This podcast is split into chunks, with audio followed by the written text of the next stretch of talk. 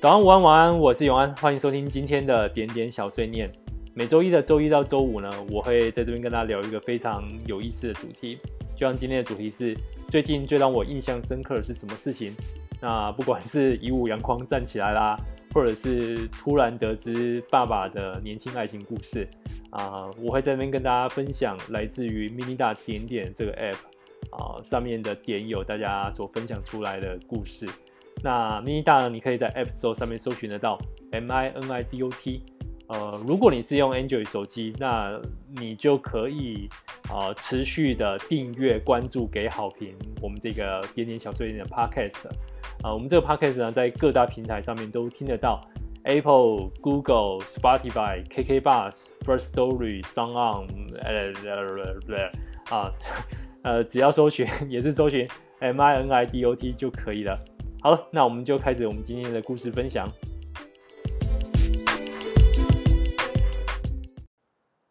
这一集要跟大家聊的是最近最让我印象深刻的是什么事？那我在看到这个主题的时候，脑中想也没想，就是一个字眼 COVID-19。那我相信大家在这个二零二零年，或甚至二零一九年开始，都跟这一个疾病有点。牵牵扯扯，尤其到现在，竟然还没有办法落幕，真是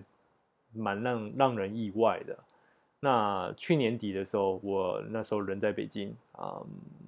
开始听到一些新闻，就是武汉的华南海鲜市场有一些疾病传出来、呃。因为那时候北京 还有另外一个疾病也在传，所以啊、我那时候就稍稍稍有一点印象到有这个新闻，而且。啊，比较让我有点担心的是，因为它是跟 SARS 有点关系。那像我们都经历过 SARS 这个年代的人都知道，这个疾病如果一旦爆发，其实是一发不可收拾，而且会让整个社会 变得非常非常的混乱。所以那时候啊，这个新闻有一直在追啊，可是我知道，就是跟我年纪。差了啊、大概十岁到十五岁左右的 team member，其实就还好，呃，新闻也没没什么报，啊、呃，我也提醒他们说稍微看一下这个新闻，追一下，因为也不知道什么时候会发生这样的状况。不过他们就笑笑的啊、所以那是去年底的事情。后来呢，时光飞逝，也没有飞逝太多，就一个一个多月，一个月后，嗯、那时候一月底啊、大家都要回去过年了嘛。那我有位 team member，他是啊要回啊湖北的宜昌，中间会经过武汉，他在武汉念大学，所以呢，他们也约好了，就是大学要开个同学会嘛。呃，那时候已经是一月二十二号，他应该是一月二十二号那一天要去武汉啊过一个晚上啊，隔天同学会之后再回宜昌。在那一天的时候，呃，原本。已经没有新闻的这个这个疾病啊，突然之间啊，在各个新闻慢慢的发酵。我这时候的感受就是这样，就是啊，大致上如果啊，在中国大陆的新闻已经有一点点迹象了，那你要把它当成是冰山一角。这个我觉得没什么，没什么可以去。啊，质疑的，呃，反正我基本上我是抱这个态度了，我我就是，所以我那时候就跟他说啊，你明天确定要请假先回武汉一趟吗？他说确定啊。过了一个早上，中午我们就过年那个年前呃我们的 team 的一个聚餐，我中午再问他，你真的确定你要去武汉吗？那你武汉的行程是怎样？啊，他说他会过一个晚上，吃完一个聚餐，再逛一逛市区，再回宜昌。我下午考虑了很久，我首次首次呢，对对 team member 做那个职权骚扰，我就跟他说：好，如果你到现在呢还决定就是要啊去武汉的话，明天要去武汉的话，我现在马上把你的那个请假的那个啊请假申请撤掉。你明天来上班，啊、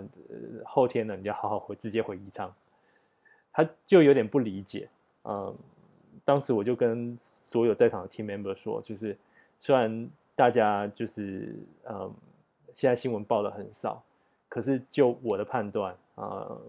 也拉了一下，就是身旁的老人啊，就是还有还有一位也是跟我年纪差不多的啊。不过不过他那时候在中国大陆啊、没有经历过像台湾、香港这样的一个 SARS 的情况。我就跟他们说，就是就之前 SARS 的经历啊，新闻已经开始有一些迹象了。那啊，接下来呢，我觉得流行是躲不掉的，绝对躲不掉啊。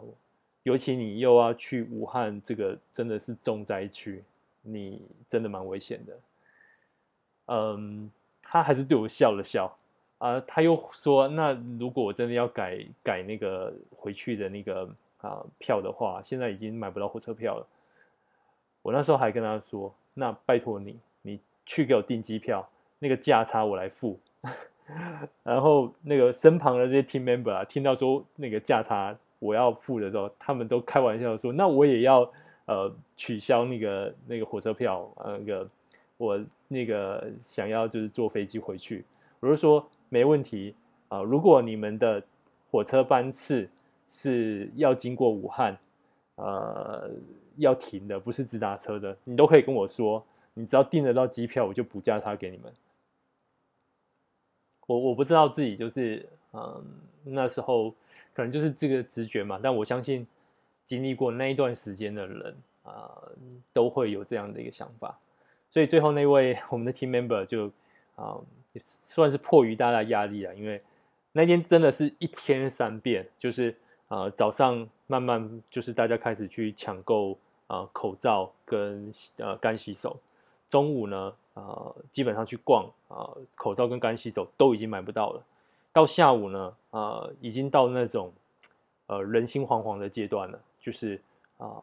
开始呢，就是在办公室里面有人咳嗽就已经紧张，就是那个新闻的的那个那个速度，就真的像啊、我觉得有点像怎么说呢？呃，突然之间，就像啊、呃，就像病毒一样，突然之间就是扩散出来，所以代表那个那个情况真的是到到很危急。所以我们听那边的真的是到最后要回去的时候。啊、我也要呃去机场赶飞机回台湾的时候，他就跟我说他明天不会去武汉了，也就真的还好，有听我们劝，呃，最后他没去进武汉。如果他那时候执意要进武汉的话，呃，基本上他过年也别过了，甚至他到底能不能再出来也不知道啊、呃，因为他那时候跟他大学同学约的那个聚餐的地方离那个海鲜市场也非常近，所以基本上。就是让我印象非常深刻，所以那后来后来那个整个整个情况就失控了，完完全全的失控。呃，我这份工作虽然团队在北京，呃，事实上呃我在里面待的时间在台湾做 远端工作跟，跟跟用远端工作方式去工作的时间比待在北京办公室的时间还多。那对我来说也是一个挑战，而且啊。我们那时候应该是初三的时候，因为公司有点事情，就开始工作，也就开始用呃这种远端的方式。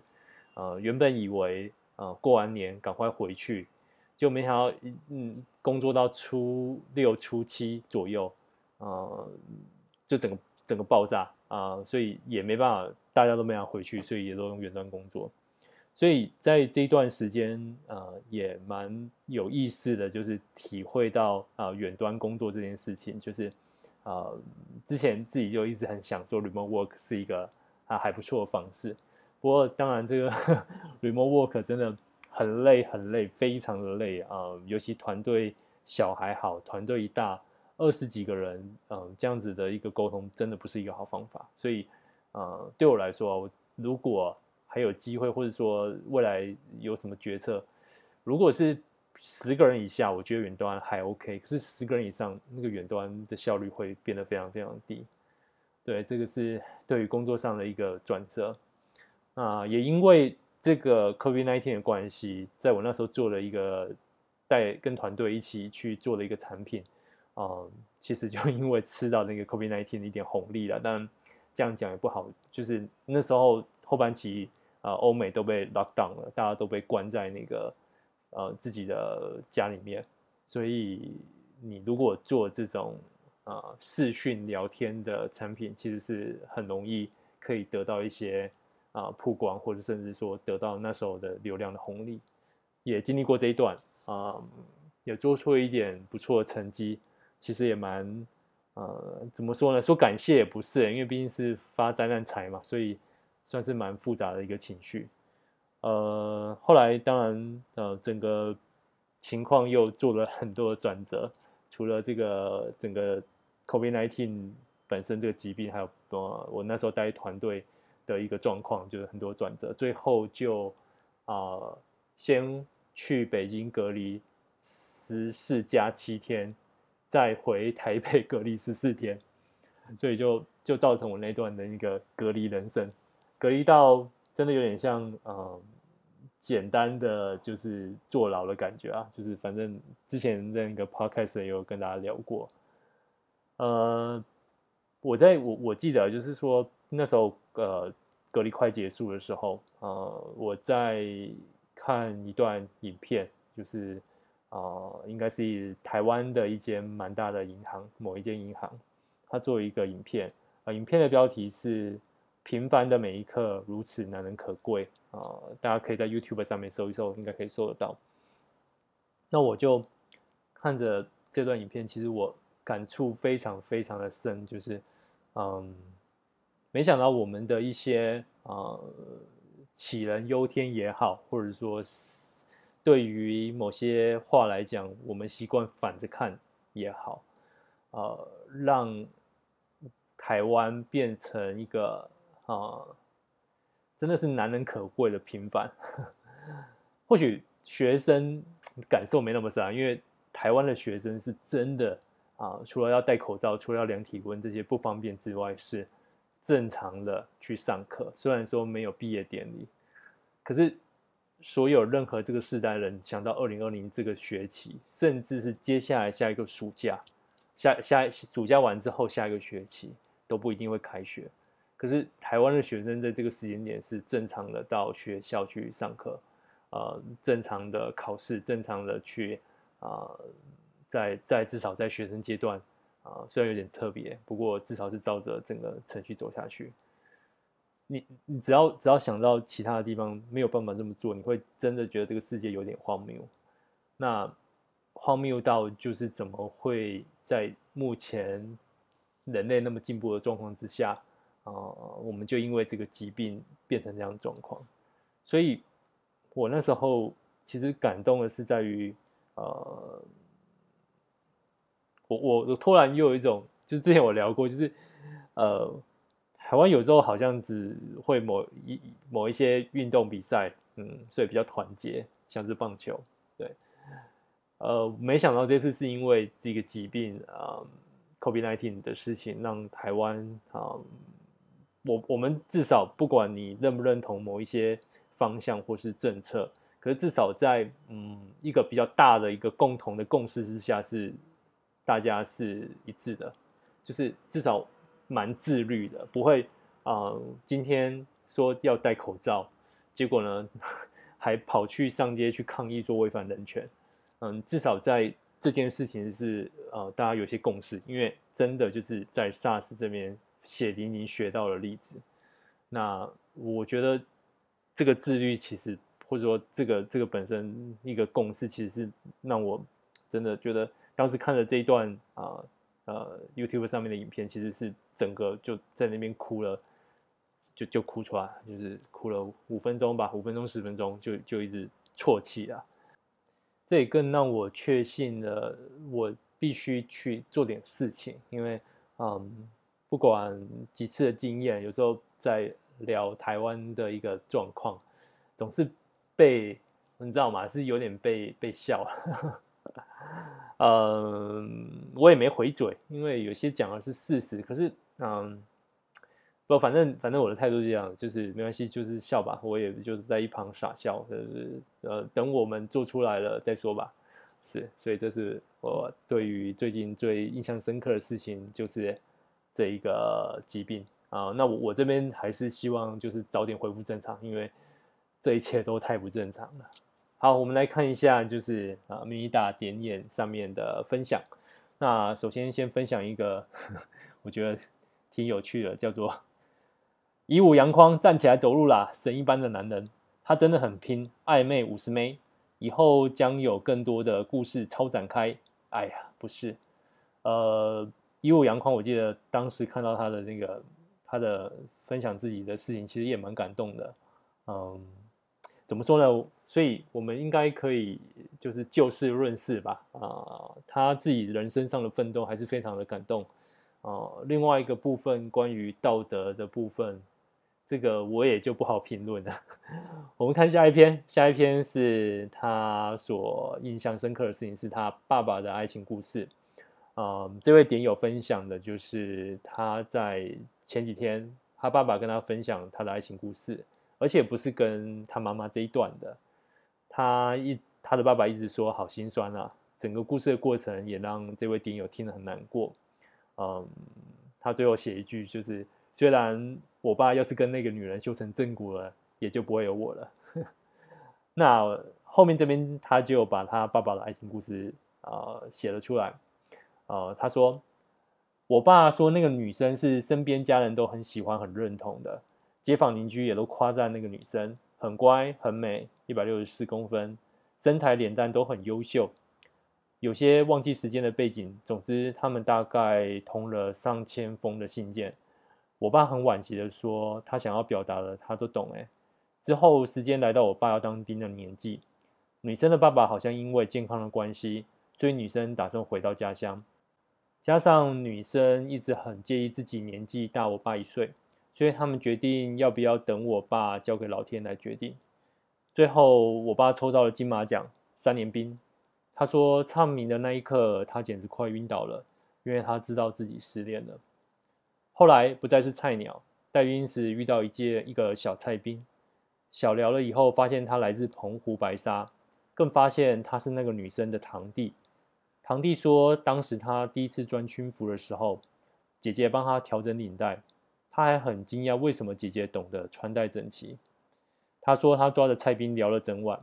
心里真的觉得很心酸。退伍前，我爸把他们的通信全烧了，因为女生结婚了。空窗了两三年，后来才遇到我妈。我爸说那时都要带兵去外面散步，他还特意绕经过女生家的工厂下。他说一定有看到，因为他知道他什么时间会散步，什么时间会经过，什么时间会放假。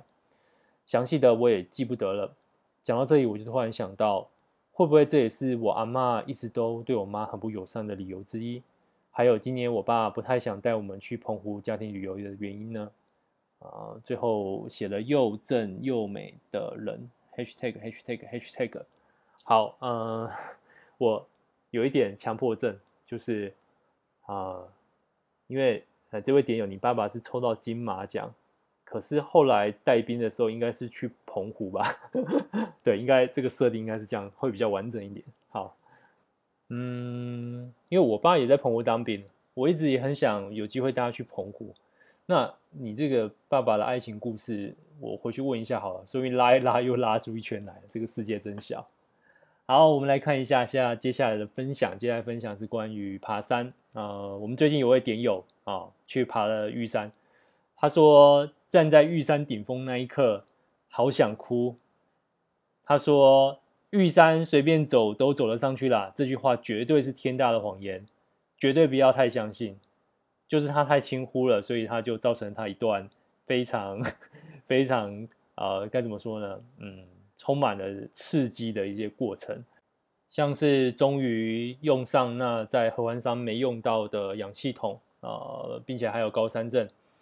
到了排云山庄之后，吐了乱七八糟，晚餐吃不下，吃药呢马上昏睡。不过这位点友最终呢还是在凌晨一点醒来，准备吃早餐。睡了一觉之后，觉得状况还不错，然后两点就出发攻顶看日出。这位点友在最后短短的二点四公里要爬升五百公尺的海拔，他一路狂吐，根本是靠着意志力撑下去的。一度又好想叫队友先走，自己慢慢上去，但又怕一个人走更是走不到。最后走到风口的时候，是攀岩般的碎石坡，每个抬脚往上攀都让人非常的厌世，只好脑中不断告诉自己：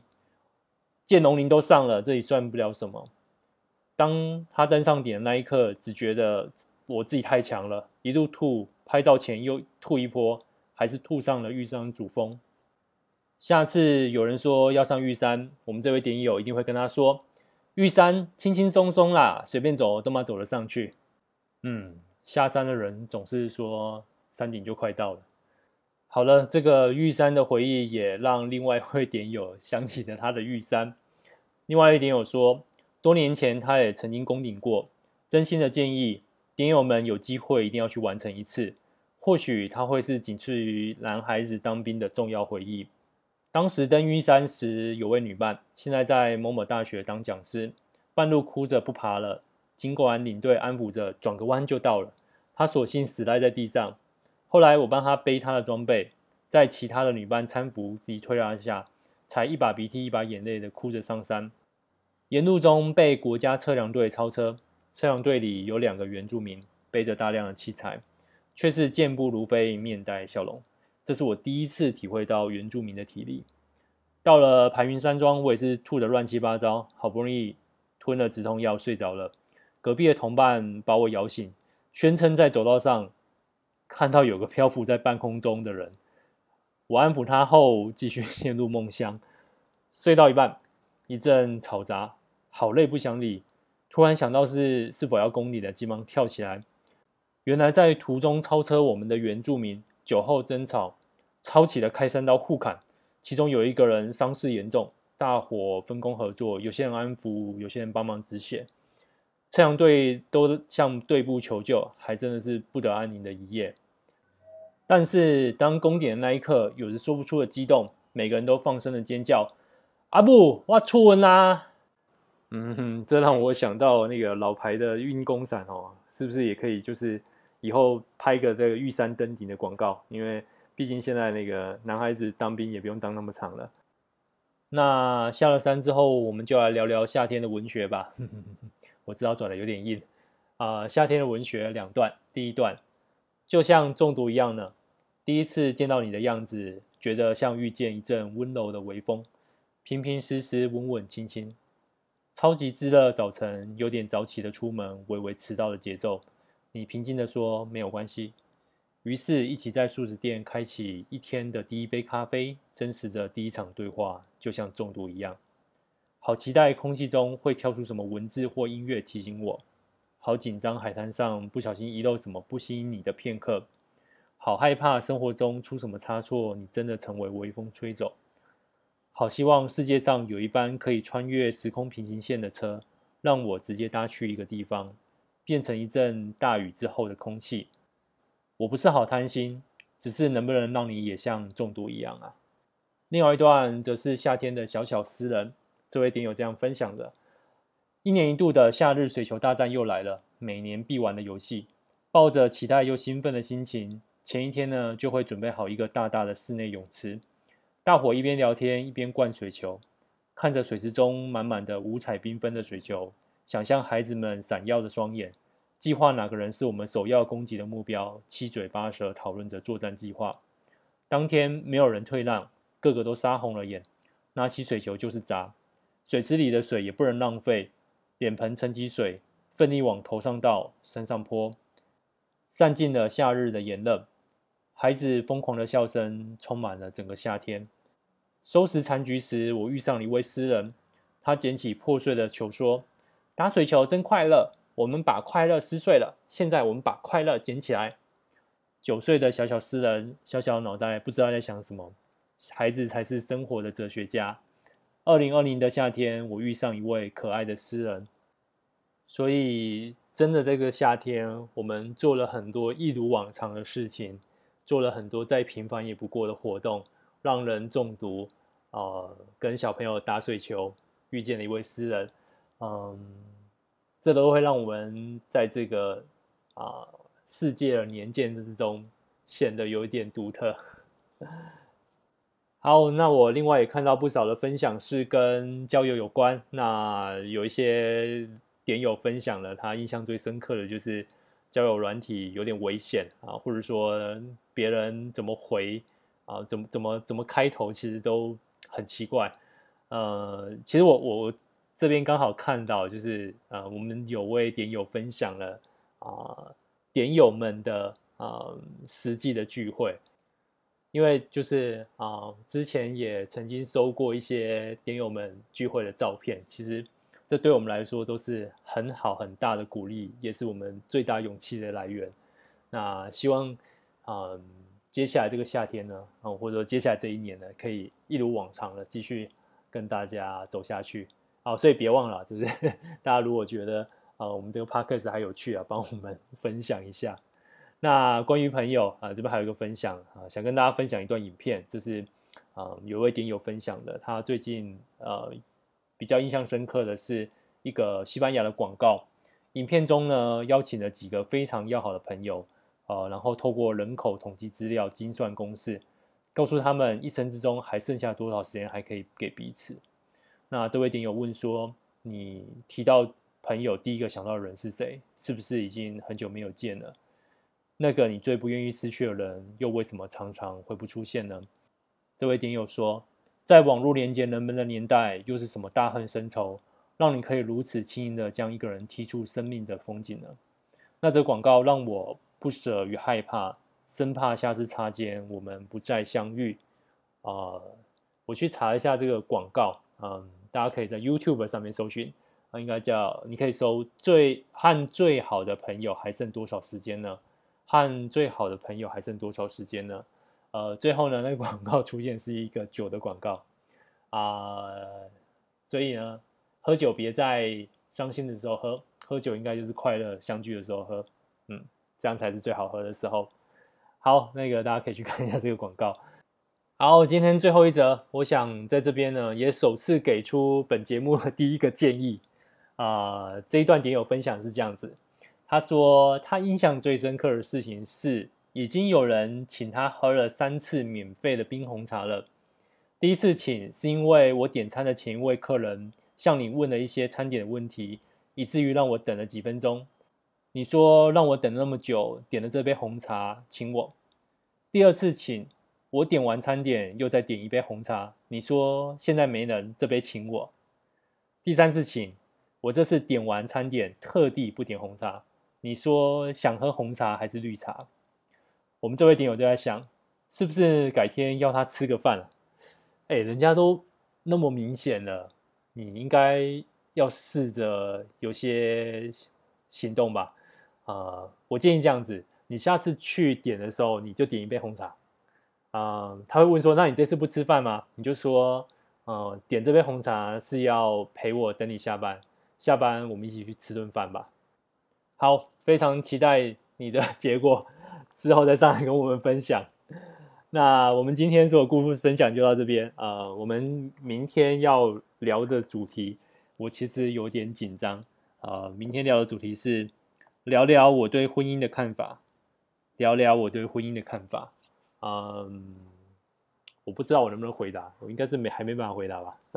好，呃，我们的点点小碎念这个节目，每周一到周五都会聊一个非常有趣的主题。我们可以在各大 podcast 上上面都搜寻得到啊、现在不管是 App Store 上面，或者是啊 podcast 上，只要搜寻 M I N I D O T，应该都可以搜寻到我们的 App 或是我们的节目。呃，另外，如果是 Android 的手机的使用的人，你可以直接就啊、写信给我，我在我们的 Podcast 的节目下面都会留我的信箱。呃，想要呃参与我们的主题的分享，或者是啊、想要啊、留点声音给我们的话，都可以透过写信的方法，或是在 Anchor 大 FM 呃我们的节目下方留语音讯息下来。那我们这周一样持续去募集大家的晚安。呃，说完其实就是一个。任何的方式或是一句晚安都好，呃，不用留名字也可以，没问题啊、呃。希望可以募集到很多很多的晚安。好，那我们今天故事分享就到这边。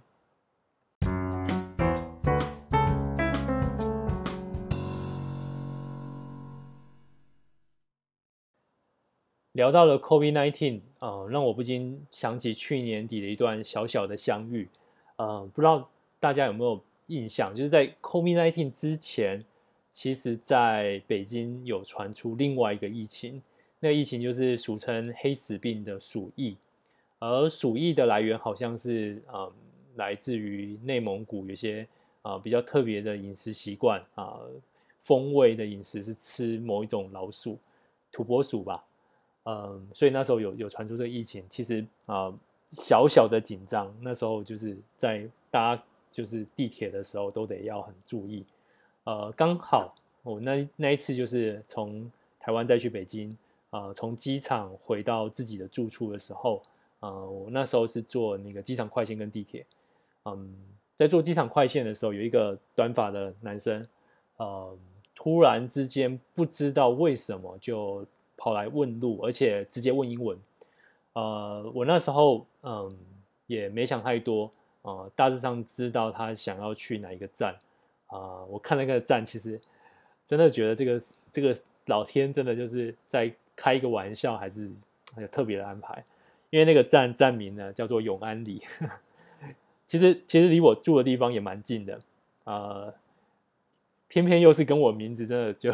就有点关联，所以。我当下那一刻，其实就决定，不管怎样，嗯，我就尽量可以帮他。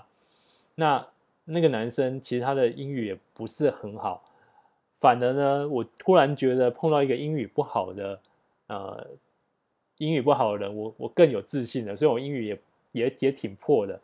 而我反而是更有自信，所以我就跟他说，那个到底要怎么转，怎么转。啊，后来想了大概几秒钟，想说啊，你你就跟我走了，因为反正我就是在你前一个站就下，呃，不过你要做一个，你要你要转，你要你要转转另外一条线这样，呃，就聊着聊着，其实呃也挺有趣的，挺有意思，不过好奇他是哪里来的，呃，后来知道他是蒙古人，所以嗯、你会第一次感受到很特别的事情是在。我们以前所学的地理，或者说甚至我们现在在法律上的认定啊，蒙古呢应该是属于这个大 夏林的一部分，呃，可是它真的是一句一句国语，呃，中文其实都看不懂，不会讲，呃，我们从头到尾都用英语沟通，嗯、他也好奇我是从哪里来的，呃，他是他是虽然是蒙古人，不过他工作是在韩国。嗯，所以他一开始以为我是韩国人，所以我在想啊，就是他可能一开始看到我这个就是细细的眼睛，呃，头发要留比较长，因为比较不像一般就是中国大陆一般成年男性都是剪短发，所以他可能一开始就觉得我我应该懂英语，呃，可能是韩国人，所以才向我问问路的。那实在是，嗯。太有缘了，就是就是就用两两个人就用很破的英语瞎聊，呃，我后来决定就是，呃，虽然就是还要转一个线，不过我后来决定就是要带他去那个站的转转，就是那个转线的地方，因为嗯，北京的地铁的那个这个线转到另外一个线啊，它其实是要走大概有些站比较大一点，可能要走大概。八百公尺到一公里吧，我觉得真的有那么长，因为中间真的走很长，所以啊，他可能我 我怕他可能会不太熟，那再加上他呃习惯在韩国的公共空间里面都有免费的 WiFi 可以用，那他刚到北京发现就是没有，就是找不到找不到 WiFi 可以用，所以他整个网络状况都是都是就是断线的，没有办法跟他朋友联络。嗯，所以我就决定，那既然一个人在机场的快线上随意搭讪了另外一个人，这个人刚好叫永安，他又要去永安里，这对我来说就是上天注定要带他去去那个地方，所以我就啊跟他说，反正你就跟我走，我我就会嗯带你带到那个至少带你带到那个最后一个转运的转转线的一个地方，所以后来就是跟他瞎聊，用很破的英语，我真的发现就是。呃，如果你觉得呃没有那个压力的话，就是对方也不是英语讲很顺的人，你就反而是更更敢去讲，所以呃那次也算蛮有意思的。呃，所以后来我就带带着他去到最后呃一个转线的地方，呃，并且看着他坐到对的方向的地铁到，因为他下下一个站就是永安里了，所以我就看着他。那最后他车子要来，我就跟他说：“你就坐这一班，你就走。”然后我就跟他说再见，我要离开了。他之后就很感动，就就冲上来，就是跟我就是把我手拉过去啊、抱了我一下。呃，这种我从来没有做过，这应该是我这一辈子第一次做这个动作，都只在电影上看到啊，第一次看到这种方式跟另外一个男生这样子啊，像称兄道弟的这样子拥抱一下说，说再见。其实当时是觉得还蛮蛮感动的啦，就是蛮有趣的，不过也小小的 紧张，因为因为毕竟他是蒙古来的啊，那时候又是鼠疫，不过不过其实那个应该是算差蛮远的，因为毕竟啊蒙古是。蒙古国，呃，那时候北京出的事是内蒙古这个省份的人啊、加上他其实从韩是从韩国过来的，对，所以嗯，疫情让我想起了这件事情。那后来也不知道他，嗯、当然没没什么联络了嘛，就是也没留什么。哎，他们用的那个通讯的软体也跟我们不太一样，我不太确定那是什么，完全没有看过，应该是比较像是呃俄罗斯还是。哪边？因为我依稀有看到一些，哦哦不，也不不能这么说，毕竟啊、蒙古现在用的文字就是用俄罗斯的那个那个文字这样子，所以我也不太确定，所以其实我们也没有留下什么啊、联络的方式啊、